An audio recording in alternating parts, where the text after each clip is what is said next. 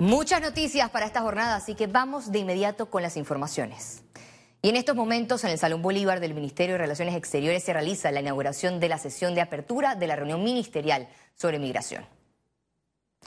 Esta sesión de apertura contó con la participación de la canciller de la República de Panamá, Erika Moines, el ministro de Seguridad, Juan Pino, y Anthony Blinken, secretario de Estado de los Estados Unidos, quienes destacaron los retos en cuanto a migración y seguridad.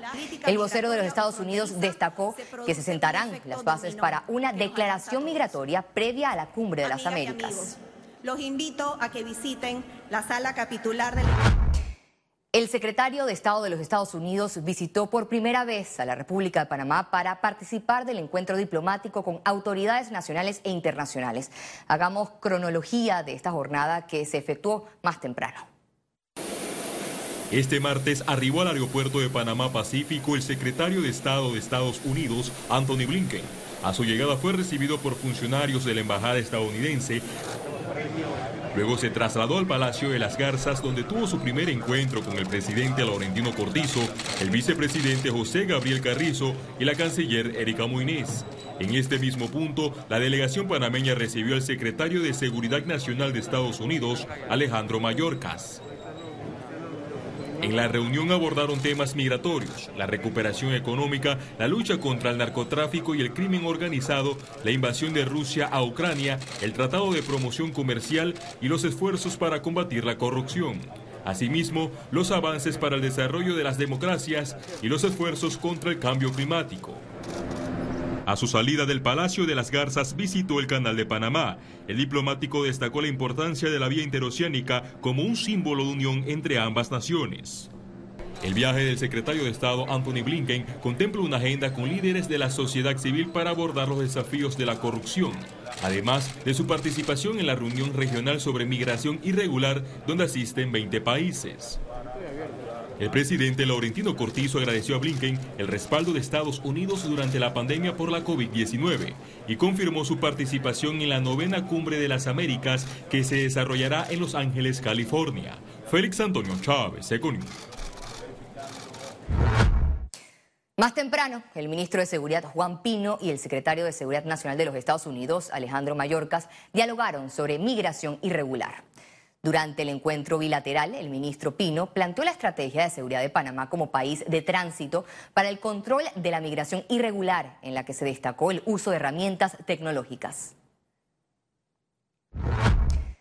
La Cámara de Comercio estima que el gobierno de Panamá debe aprovechar la visita de autoridades de Estados Unidos para solicitar una renegociación del Tratado de Promoción Comercial que mantiene. Es importante que se tengan estas conversaciones de alto nivel con el gobierno de los Estados Unidos y Panamá para buscar mecanismos en los cuales nosotros podamos ayudar a través de asistencia técnica a todo el sector primario y que puedan prepararse para competir. Y si hay la voluntad entre los gobiernos, porque al final esto es una negociación entre gobiernos, el gobierno de Panamá y el gobierno de Estados Unidos, de postergar la entrada en vigencia de alguno de estos aranceles, bienvenido sea para poder preparar eh, de mejor manera a nuestros productores. Cambiamos de temas. Líderes de los partidos políticos de la oposición se reunieron por segunda ocasión para analizar los temas más importantes que afectan a Panamá. El alto costo de la vida, el aumento de los precios del combustible, las afectaciones por la guerra de Rusia y Ucrania, la delincuencia y la crisis de la caja de seguro social fueron abordados para entregar propuestas al gobierno de turno. Es una reunión que busca fortalecer los mecanismos de que hayan soluciones para el país. El país no puede seguir así. ¿A nosotros qué nos une? A nosotros nos une el deseo de que las cosas se hagan bien, nos une el deseo de buscar respuestas, de que haya generación de empleo. Los presidentes de los colectivos Cambio Democrático, Panameñista, País y Partido Popular no descartan que este encuentro sea la antesala a una alianza con miras a las elecciones de mayo de 2024. Cuando amigos conversan, esa es una posibilidad muy grande que puede ocurrir en el futuro. Eh, tenemos todo un año para seguirnos conociendo, para estructurar eh, lo más importante que es el tratar los grandes problemas que tiene este país eh, ante un gobierno indolente que más está pensando en sus elecciones internas El presidente del partido panameñista José Isabel Blandón manifestó que la administración del mandatario Laurentino Cortizo no tiene interés de buscar soluciones a los problemas que afectan a los panameños. Eh, la bancada panameñista en asamblea presentó un proyecto de ley para proponer la suspensión del cobro del impuesto al combustible para que eso se refleje en el costo al, al consumidor Lamentablemente el gobierno no ha querido discutir eso. El gran ausente fue el presidente del partido Alianza, José Muñoz, debido a que se encontraba fuera del país. Félix Antonio Chávez, Econius.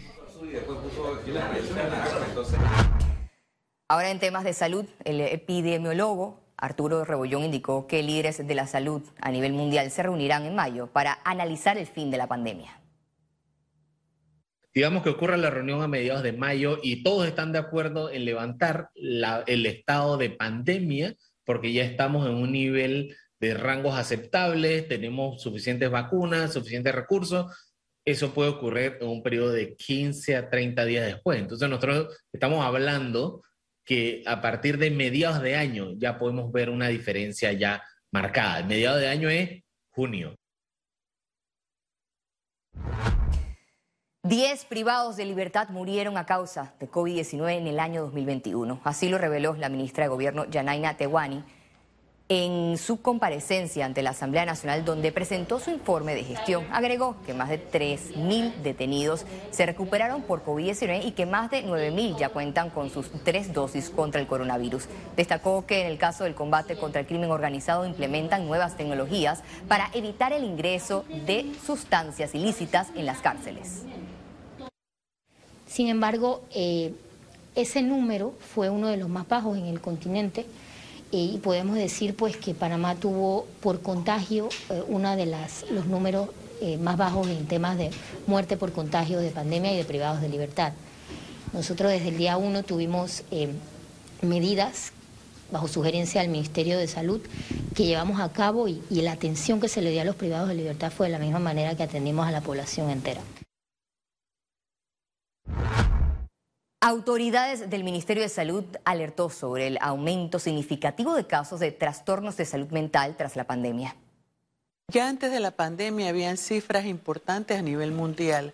Por ejemplo, yo siempre señalo los 300 millones de personas con cuadros depresivos que señala la Organización Mundial de la Salud antes de la pandemia y más de 270 millones de personas con trastornos de ansiedad.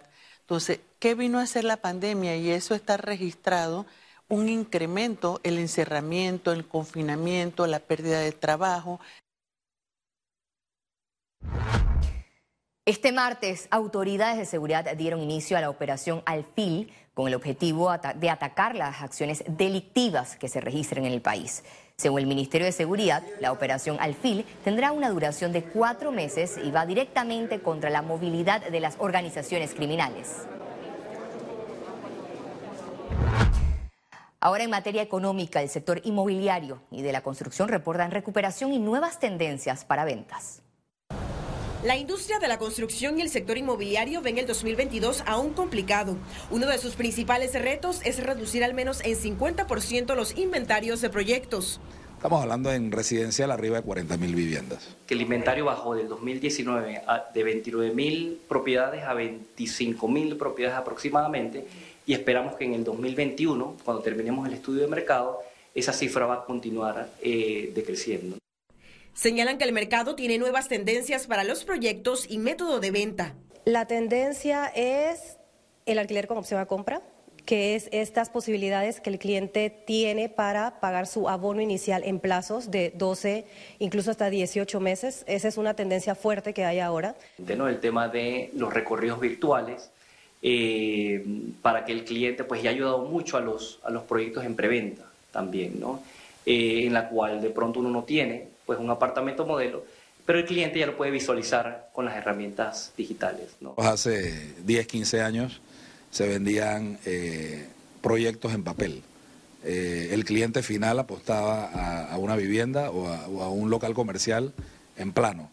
Ya hoy en día eso cambió, ya el, cliente es mucho eh, más conservador, evalúa mucho más las obras, ya es un comprador más experimentado y gana la venta el promotor que te ofrece más calidad, que te ofrece mejor punto y te ofrece mejor precio. Y los clientes, nuevas exigencias. Y ahora buscan más eh, flexibilidad. Yo creo que, creo que es el resumen de todo. Flexibilidad en tiempos de pago, en tiempos de entrega, flexibilidad con bancos. Para dinamizar la economía tienen en agenda las ferias Expo Vivienda Capac del 21 al 24 de abril y Expo Inmobiliaria Acobir del 30 de junio al 3 de julio. Ciara Morris, Econews. La Cámara de Comercio de Panamá y el Consejo Empresarial Logístico firmaron un convenio este martes. Se trata de un compromiso de colaboración para desarrollar el séptimo Foro Mundial de Ciudades y Plataformas Logísticas bajo el tema La logística verde y la inteligencia artificial en la gestión de la cadena de suministro, que se llevará a cabo del 18 al 20 de octubre del próximo año. Somos creyentes que este tipo de eventos contribuyen al intercambio de ideas y ya no solamente eh, al crecimiento de Panamá desde una perspectiva de mantener el liderazgo en la región, sino que también nos va llevando a otra eh, fase, que es ya empezar a, a, pensar como región.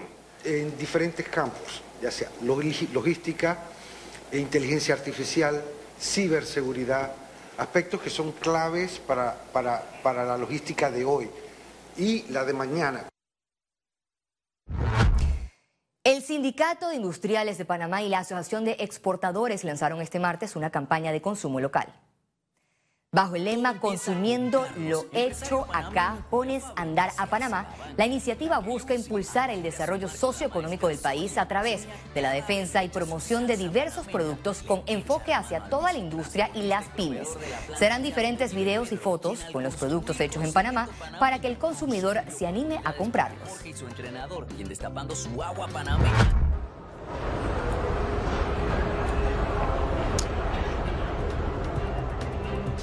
Unos con, otros sin. La mascarilla dejó de ser obligatoria en los aeropuertos y sistemas de transporte en Estados Unidos, pero no todos lo acataron. Más detalles al regreso en Internacionales.